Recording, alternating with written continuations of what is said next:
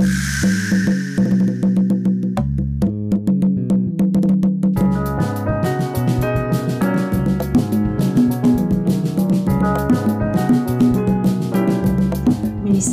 Turismo, Secretaria Especial da Cultura, Secretaria de Estado da Cultura e Fundação Marco Polo apresentam Ibocum Podcast Territórios Quilombolas.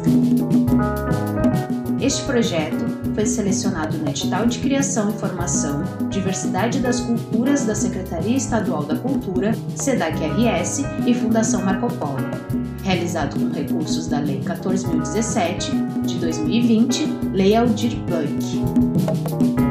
Esta série possui três episódios que estão disponíveis no Spotify e YouTube. O segundo episódio tem como tema o Quilombo Cambará, com participação especial de Márcio Silva, liderança do Quilombo. Oi, Márcio. Seja bem-vindo ao nosso podcast Ibocum Territórios Quilombolas. É um prazer imenso te receber por aqui. Vamos começar perguntando: quem é o Márcio Silva e qual é a origem do Quilombo Cambará?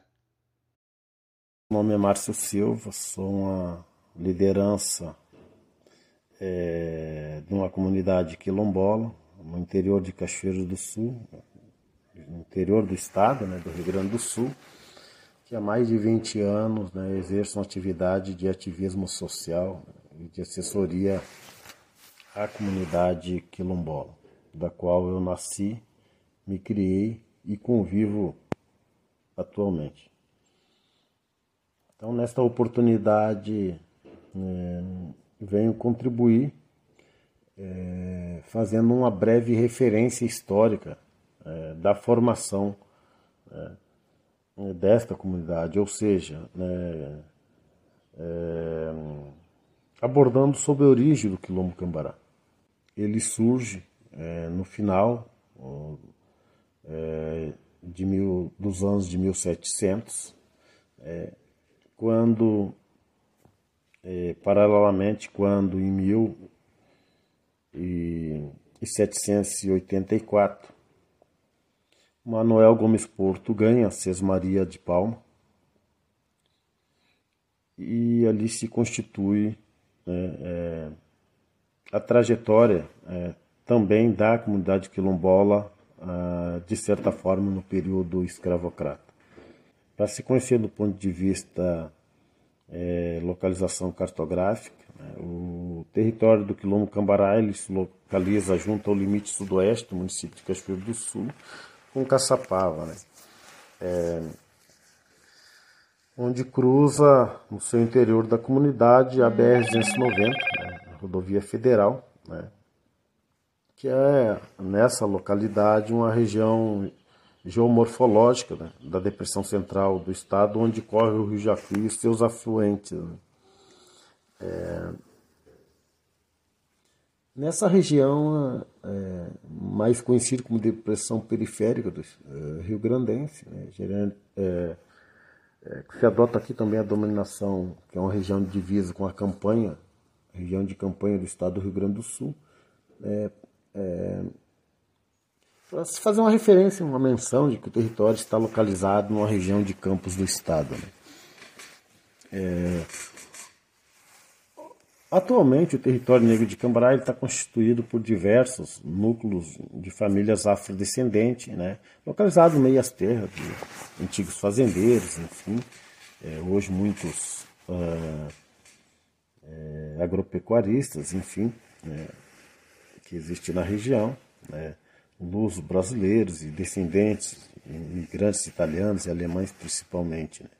Inclusive, é, é próximo de uma comunidade indígena Guarani, né, que tem um histórico de, de ocupação também na região, é, que antecede esse período mencionado. Né.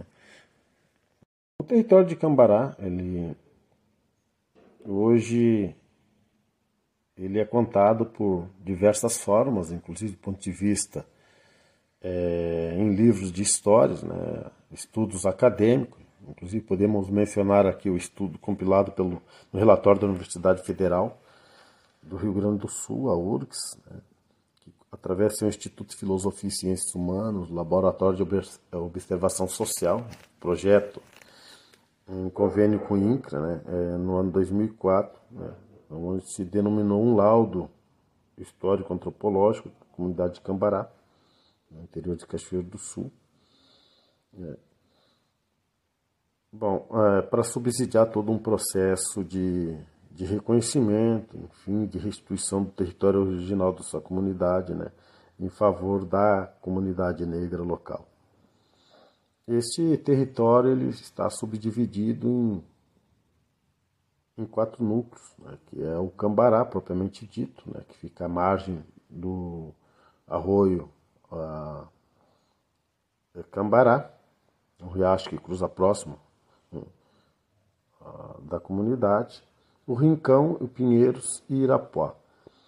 O Irapuá, é, no, do ponto de vista no estudo, de, no processo de identificação e reconhecimento do território, por uma decisão da própria comunidade, que é um território mais afastado ao sudoeste dos, desses três primeiros inicialmente referidos, não fez parte da demanda de reconhecimento do território. Né?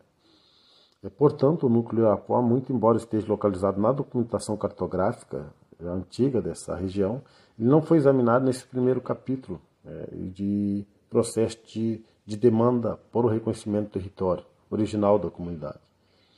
Entretanto, é, é, o caso de, há casos de outros núcleos de moradores negros né, que se autodeclaram quilombola que habitam a região, é, em, que é ao longo da extensão de Palma, né, que é distrito Bar Vermelho, interior do Cachoeiro do Sul.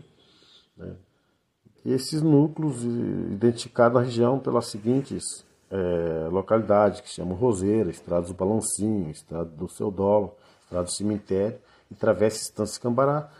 Ah, ambas essas localidades elas estão inseridas né, dentro da antiga Sesmaria de Palma, que foi concedida a Dom Pedro II em 1797 ao senhor escravocrata, então, né, né, chamado Manuel Gomes Porto, que possa estabelecer na região com sua família, gazos e muitos escravos. Né. É, então essa essa Sesmaria, antiga Sesmaria, Manuel Gomes Porto, né, ele ele havia recebido por por Mercê, né, devido à sua participação como alferes de uma cavalaria, é, de uma companhia de cavalaria nas campanhas das missões da época, das, do período imperial, né, a colônia na tomada do forte do continente de São Pedro. Né, que depois essa sesmaria seria dividida em seus herdeiros após a sua morte, né? que de fato ocorreu.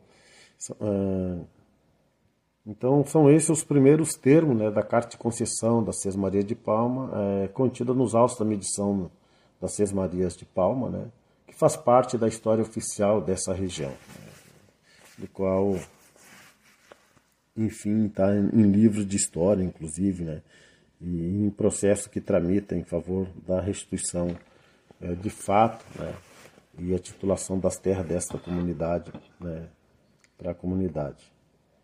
É... Enfim, é, essa comunidade ela, ela surgiu então na, na, nesse período que eu já mencionei e se manteve ao longo do século XX, né, com alterações significativas. Tanto que é verdade que atualmente em Palmas, por exemplo, que é a localidade adjacente né, ao entorno da, do território reconhecido já oficialmente e demarcado como sendo do Quilombo Cambará, é, enfim, é, tem toda uma história né, de, de, de resistência, é, uma história de vulnerabilidade social, um estado de abandono no passado, enfim e, e que fizeram com que essa comunidade né, pleiteasse junto né, com, com um todo um, por reconhecimento né, e por reconhecer a sua própria história de origem né, e, e formação nessa região. Este, em resumo, né, é, é, é, um pouco da história do Quilombo Cambará, né, com, um, com tantos outros fatos, né, narrados, acontecidos no passado e no presente, né, que, que se faz história. Muito obrigada, Márcio. A gente sabe que no Brasil é, existe muito interesse sobre as, as terras, sobre o território quilombola. E eu queria te perguntar se no Quilombo Cambará é, estão em conflitos nesse momento ou já estiveram uh, em conflitos territoriais e quais ações vocês tomaram para garantir, caso tenha acontecido, uh, para garantir os seus direitos, né, enquanto comunidade quilombola? Em resumo, poderia dizer que, que foram tantos, né, de forma é, é, mais velada, né, digamos assim, é, e uns mais acirrados no passado, por exemplo. No território do Quilombo Cambará, é, na disputa dessas terras, é, houve assassinatos né, de pessoas, houve, é, como várias histórias já apontam, né, nas histórias escritas em livros e dissertações acadêmicas, né, que no passado as perseguições através da polícia rural, né, que se instalou no território da comunidade, é, através é, da articulação dos estanceiros da época, né, reprimindo é, veementemente a população negra, cerceando da sua liberdade de ir e vir, é, desde as suas atividade, atividade festiva, enfim. Era um verdadeiro trabalho do capitão do mato, né, onde os negros, é, em alguns casos, tiveram que se evadir da região, indo para a banda oriental, naquela época.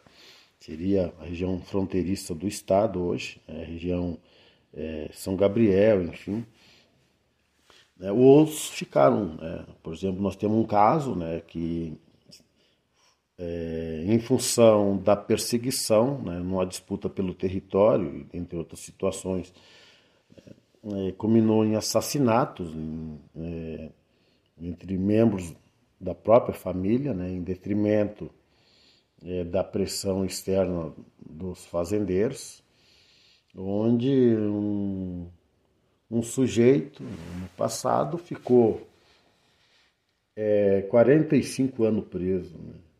Isso né, passando, inclusive, 15 anos é, da pena celular é, máxima da época. Né? E esses dados, informações, não é nada fictício, né? isso está uh, nos registros né, dos arquivos públicos, né? inclusive uh, citando o nome como Martimiano Machado. Né? enfim, as sentenças tendenciosas né, proferidas em, em desfavor do mesmo, né? é carcerando, né? carcerando mesmo na correção de Dom Pedrito, né? se não me foge a memória.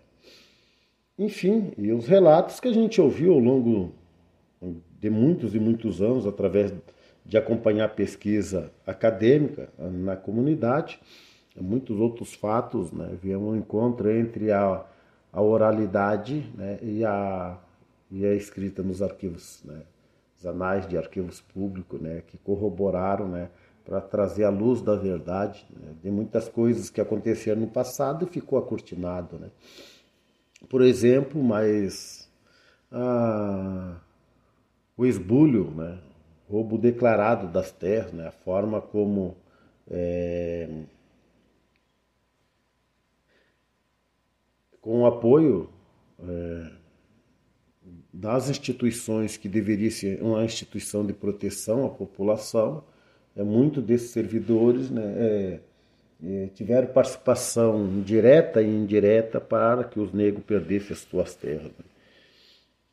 É, Existem outros fatos de violência, né, através da intimidação, é, é, através com armas de fogo, outras formas de violência física, né, é, é, ex-presidiário colocado é, é, a residir no território quilombola para que, é, de certa forma, intimidasse a população negra, enfim, depois o assassinato desta forma desse jagunço né, na comunidade e assim se apoderando de uma fração expressiva de quase 100 hectares de propriedade de herança dos quilombolas enfim, dos últimos tempos, né? Ah, o acirramento das relações com a população quilombola, ah, enfim, tantas coisas do período mais é, recente, né, que por uma questão ética e uma questão de resguardo a, a, a, a convivência ainda que amistosa com muitos, né, é, me limito aqui a falar disso, mas são esses os conflitos, né, de contragosto, né, e principalmente a, a, a disputa nas instâncias judicial que ora acontece né, nos tribunais de justiça, né, é, é, em conflito né, com os interesses e a dignidade da comunidade, né, como é o processo da restituição do território quilombola, né, que de fato só ainda não foi possível é, em face é, das séries de protelação ao processo, enfim, é, nesta questão. Então foram esses que eu vejo como uns é, dos conflitos territoriais existentes na comunidade, né? E, e recomendo, né, para um maior aprofundamento do leitor, do espectador em relação a esta fala, em relação à história da comunidade, é, é ver no, nas dissertações hoje publicadas, né, através da internet, que se refere à comunidade quilombola de Cambará, no interior de Cachoeiro do Sul, e que tem várias dissertações acadêmicas, livros, inclusive escritos, enfim, alguns publicados né, através de editora, outros não, mas que possam né, é, trazer a, a luz da verdade e da informação a séries de, é, de trechos históricos, digamos assim, é, do passado e do presente desta comunidade. Certo. Obrigado por compartilhar, Márcio. Agora vamos partir para um outro assunto. Vamos falar de agricultura familiar, agricultura de subsistência. Conta para a gente um pouquinho né, das características da comunidade né, em relação a esse tema, como era no passado e como está a situação agora. No passado era uma outra realidade, né? É tanto da forma dos trabalhos braçais, enfim, da preservação da propriedade, né? É, através é, da produção do seu próprio alimento, né? É, na agricultura de pequena escala, né?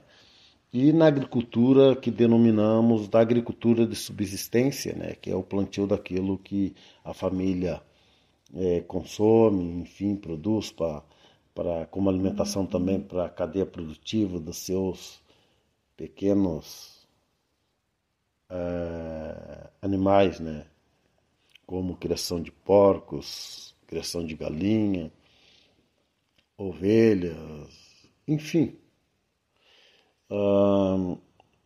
E na agricultura de subsistência, né? Para quem não sabe, é a produção de é, como no passado algum plantava desde arroz do seco, é, feijão, é, batata, a, abóbora, enfim, tantas outras coisas né, de, de produção que produzisse o próprio alimento, enfim, hortas, né, enfim. E isto sempre existiu e, e existe até os dias atuais. É claro que com a exceção da agricultura em larga escala, a, a perda das terras, que a família já não tinha mais a questão é, do serviço através da tração animal, como juntas de boi, enfim, isso foi se perdendo ao longo dos anos até basicamente zerar. É, no momento atual, né, onde as pessoas já não lidam mais com juntas de boi hoje através de um trator que não tem, é, depende de pagar serviço terceirizado de um vizinho, pequenos agricultores, enfim. É uma realidade que tem dificultado ao longo de muitos anos um desenvolvimento mais é, significativo de um trabalho da agricultura familiar na comunidade, embora muitos né, da população é, predominam ainda essas atividades. Né? Então, essa é um pouco da realidade é, da agricultura familiar é, na, na região. Muito obrigada, Márcio. Passamos por um período muito complexo, né? Que foi a pandemia do coronavírus e que trouxe muita desigualdade ou até mesmo transbordou mais ainda a desigualdade social que a gente tem no Brasil. Um, e a vulnerabilidade social aumentou muito. E eu gostaria de te perguntar como foi esse processo da pandemia para a comunidade, para o Quilombo Cambará, quais foram as ações de amparo que o governo fez, se fez, né? Se fez quais, quais foram essas e como a comunidade reagiu a esse momento atípico que foi a pandemia. Falar sobre eh, os efeitos da pandemia é, Covid-19, né, que de certa forma é, assustou muito o Brasil como um todo, levou muitas vidas, né, mais de 570 mil mortos, né, é, graças a Deus podemos dizer que no ano 2020, 2021, esse efeito ele, graças a Deus, não atingiu né, é, é, significativamente a comunidade, com mas apenas raras é, recomendação de, de isolamento, né, de um número insignificante. É, mas dado o interior, um, um lugar é, que o ar se respira né, de forma melhor e, e, as pessoas também procuraram é, se restringir né, para que não fosse afetado. É, mas dado o alcance das tecnologias, da própria comunidade é, ter hoje um bom acesso à comunicação, e acompanhamento do que ocorre é, no país, na localidade, no mundo, é, fez com que as pessoas acessassem através das plataformas de governo, é, das políticas é, públicas de assistência a essas comunidades quilombolas, enfim, é que acessaram todos os programas né, é, disponível de atendimento né, é, que foram oportunizados, a, a, em especial a população quilombola, com certa atenção, né? tanto é, do poder imbuído do município, com as políticas de Estado, enfim, e do acesso também às políticas do governo federal, né? a exemplo do acesso. Uh, uh, a todas as políticas sanitárias, inclusive do apoio com recurso através do programa denominado emergencial. Né? Enfim, então pode-se dizer que nesse aspecto é, as políticas que foram propostas pelo governo, né, é, é, nesse sentido de enfrentamento à Covid-19, muito bem foi atendido a comunidade dos remanescentes do Quilombo Combará e sua organização, né, que contempla ah, é, inúmeras famílias, né? Então, é, pode sim afirmar que foi muito bem atendido. Certo. Márcio, ah, agora vamos para a última pergunta, tá bem? E vamos falar então de do processo né, judicial, né, processo de regularização, certificação do território do Quilombo Cambará. Tu pode falar para a gente um pouquinho em que momento estão, como que está essa situação? Falar do, do processo do é, judicial né, de restituição do território original da comunidade Quilombo do Cambará, que, que é um que é uma, foi a área demarcada de 570 hectares, inserido no, no município de Cachoeiro do Sul, onde se localiza a comunidade quilombola, né, que é cortada pela travessia da BR-290, no, no interior dessa comunidade, pelos quilômetros 301 ao 304 né, quilômetro.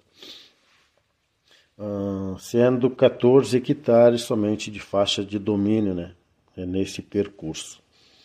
O processo ele, ele tramitou ao, ao longo dos últimos anos em todas as esferas de, de primeiro e segundo grau, tramitando, né? Agora encontra, né? É, é, teve a última sentença um pouco tendenciosa, diríamos assim, no TRF4,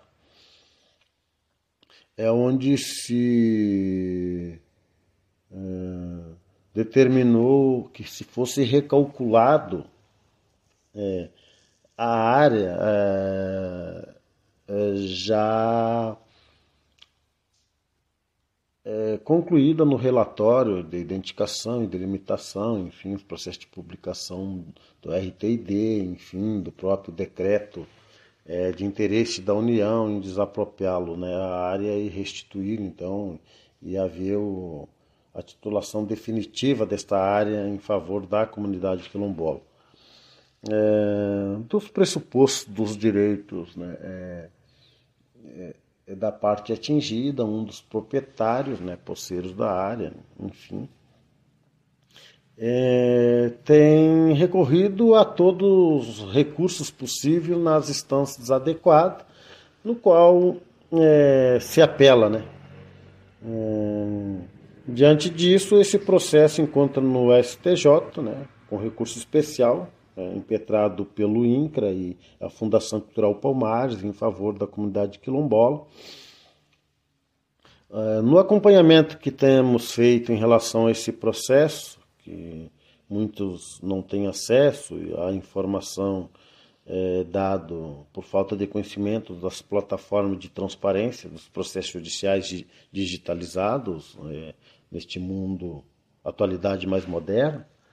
É, na verdade, encontra-se atualmente, né, nos últimos dias, sobre a mesa, né, é, da presidência do STJ para ser julgado, né, então logo terá certamente uma nova apelação da parte interessada, né, em, em contraponto ao direito da comunidade, e depois certamente será uma pauta no Supremo Tribunal Federal, que acreditamos que por derradeiro dará um, uma sentença favorável à comunidade, porque lá as questões é, postuladas, né, é, pelo autor que questiona a legalidade, ao direito postulado pela comunidade quilombola, é, como a questão do marco temporal, enfim, que isso já foi pacificado, inclusive pela corte, em relação a essa questão,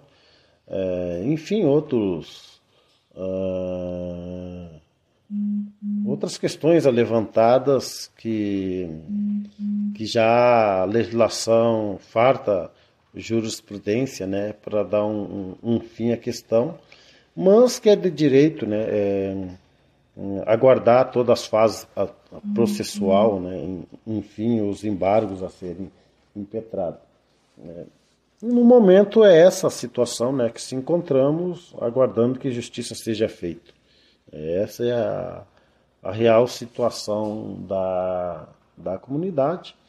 Isso indica então né, que é, para um maior desconhecimento, através do número do, do processo, né, é que se possa uh, acessar né, é, essa realidade aqui em síntese né, exposta. Este é o meu muito obrigado né, em poder con estar contribuindo uhum. né, com as informações em relação à nossa comunidade quilombola né, e me coloco sempre à disposição né, para é, para auxiliar e contribuir naquilo que, que for. Né? Meu muito obrigado. Nós é que agradecemos a tua participação, Márcio. Foi muito bom conversar contigo. Agradeço a tua disponibilidade em vir aqui contar um pouquinho da história de luta e resistência do Quilombo Cambará. Uh, Para quem está escutando, o Quilombo Cambará é o quilombo da minha família materna. E eu fico muito contente em receber o Márcio aqui. O Márcio é meu primo. E, e ele compartilhando né, essas histórias da minha, da, da, do Quilombo Cambará, desde lá do início, nessas histórias de resistência até os dias atuais, uh, mexe comigo muito, né? E inevitavelmente uh, penso, né? Lembro de minha mãe, lembro de minha avó, de minha bisavó, das minhas tias, tios, primos, né? Toda a família que mora no Quilombo Cambará, ou que já morou e que hoje está na cidade, enfim. Né? Então, é um momento muito especial. Agradeço mais uma vez a tua disponibilidade, Márcio. Foi um prazer estar aqui, né, conversando contigo. Mande um abraço bem apertado para todos, todos, todos, todos né, da comunidade e tão breve poderemos nos ver assim que sairmos desse cenário pandêmico e muitas saudades, muitas saudades de vocês todos. Grande abraço.